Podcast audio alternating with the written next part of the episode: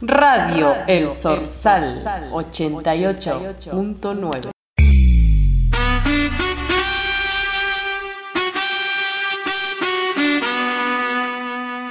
Hola a todos, mi nombre es Dayana. Estamos acá reunida con mis compañeras Valerio Urrutia, Katia Kutcher, Naila Ortiz.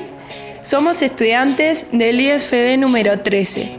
Cursamos la materia de nuevas tecnologías y nuestro grupo se llama Las Radioactiva. Hoy vamos a comenzar a hablar de un tema importante que es el radioteatro. El radioteatro es una novela que se transmite eh, a través de la radio. Eh, en ese momento los actores y los sonidistas tenían que hacer un mayor esfuerzo para comunicar estas historias. ¿Y cómo hacían esas historias a través de la radio? Como sabemos, en ese entonces, al carecer de componentes visuales, los radioteatros dependían del diálogo, de la música y de los efectos de sonido para ayudar al oyente a imaginar historias.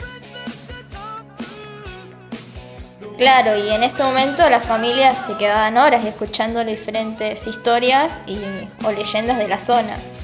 El radioteatro comenzó a surgir en 1920 hasta 1940.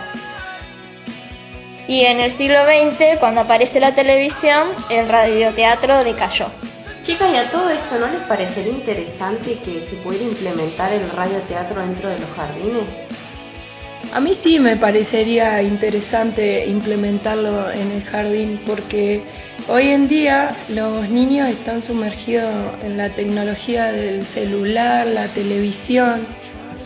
Y cuando hice mis prácticas pude observar que la, la docente utilizaba el televisor para comunicarles a los niños películas, fechas patrias.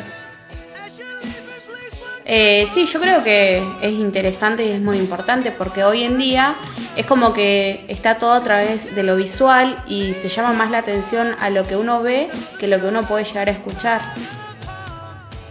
Este movimiento sonoro influyó en el aprendizaje y en el desarrollo del ser humano.